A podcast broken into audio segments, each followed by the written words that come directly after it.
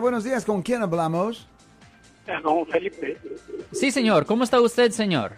¿Quién viene usted? Menos aquí para responder a sus preguntas. ¿Cómo le puedo ayudar, señor? Más o menos. Sí, mi pregunta la siguiente. Mire, este, un familiar este, atropelló a otra persona Sí, señor. y falleció. Ajá. Yo lo que quisiera saber es cuánto tiempo tarda el departamento de policía para darle el informe al juez para hacerle los cargos. Ok, esto es una buena pregunta. Primero tienen que determinar, tienen que hacer una investigación y tienen que determinar si esto simplemente fue un accidente o si es un delito. Por ejemplo, si la persona tuvo el accidente, mató a la persona y se fue de la escena, eso automáticamente va a ser un delito bajo el Código Vehicular sección 20001, que es de pegar y correr. Ahora, si la persona también estaba manejando peligrosamente cuando atropelló a la persona, supuesto, supuestamente, le pueden presentar cargos de homicidio vehicular bajo el Código Penal sección 192, que conlleva una pena potencial de hasta 11 años en la prisión estatal. Pero, para cualquier tipo de este delito, la, la fiscalía tiene tres años, porque es un delito mayor, ellos tienen tres años desde la fecha del incidente para presentarle los cargos. Desafortunadamente no hay nada que se pueda hacer para apurar el proceso o que no lo hagan. Usted desafortunadamente tiene que dejar que la ley, que la policía haga su investigación y después, basado en la investigación, ellos ah, hacen un reporte y después mandan el reporte a la fiscalía. La fiscalía estudia el reporte para poder determinar si tienen una base para convencer a un jurado o engañar a un jurado de que la persona es culpable de la ofensa y si ellos creen que tienen suficiente evidencia, ahí proceden. Pero ellos tienen tres años, tres años desde la fecha del incidente, Marcos. ¿Qué fue lo que pasó, caballero? Es que una persona, el familiar atropelló a la persona, pero la persona este, pasó por el lugar equivocado y esta persona tenía luz verde y por, por esquivar el choque del carro que llevaba adelante, se fue al otro carril y, y no, no vio a la persona y, y la atropelló y la mató. Ya. Eso, eso, como usted lo está describiendo, eso simplemente es un accidente. Eso no es ningún delito y no deberían de presentar cargos.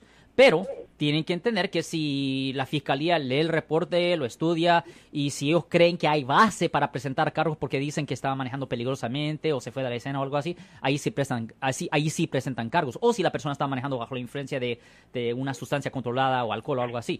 Pero si no hay nada de esos factores, ah, es posible que no presenten cargos y esto simplemente sea clasificado como un accidente y nada más. Recuerde que para los accidentes no, hay- no es un delito, es un accidente. ¿Y no lo arrestó la policía, joven?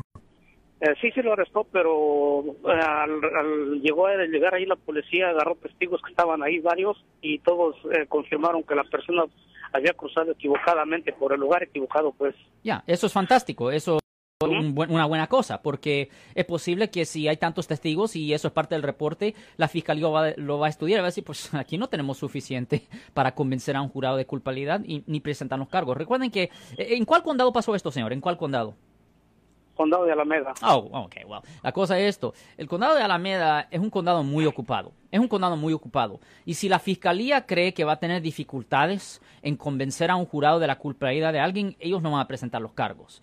El condado de Alameda incluye Oakland y Oakland hay tantos asesinatos, violos, secuestros. Eh, es posible que no le pongan tanta atención a este tipo de casos si no pueden convencer a un jurado de culpabilidad, señor.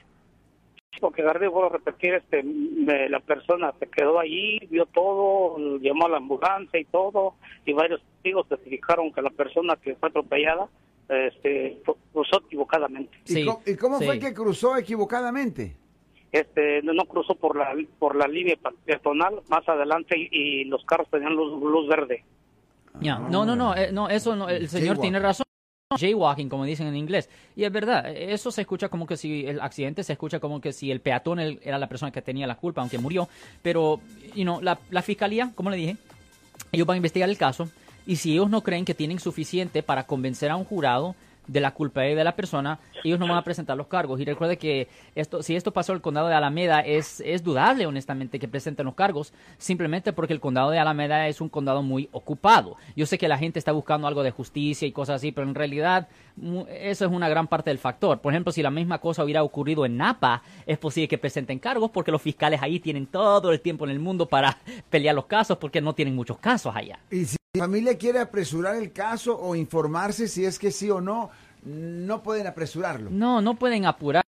honestamente es mejor no hacerlo porque muchas veces estos casos ni llegan a la luz ni llegan a la corte simplemente porque pues eh, los fiscales están muy ocupados en los otros casos. Recuerden que los fiscales quieren casos fáciles. Los fiscales quieren casos fáciles para ganar, porque a los fiscales les dan promociones y reconocimiento basado en las convicciones que ellos obtienen. Ellos no quieren un caso que creen que van a tener dificultades en convencer a un jurado de la culpabilidad de un acusado.